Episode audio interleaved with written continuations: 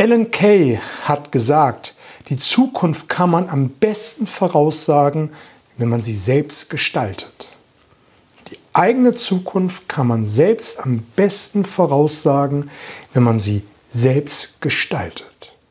Ich finde das ein ziemlich geiles Zitat, weil es sagt, wie mein letzten Post, du hast immer die Möglichkeit, immer die Möglichkeit, das Morgen und das Übermorgen selbst zu gestalten. Du bist heute das Ergebnis von deinen Entscheidungen von gestern.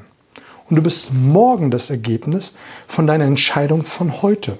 Also fang heute an, dein Mindset daraus auszurichten, wie du die Zukunft haben möchtest und lass die Vergangenheit los. Lass die Vergangenheit los, um die Zukunft zu gestalten, die du dir vorstellen willst.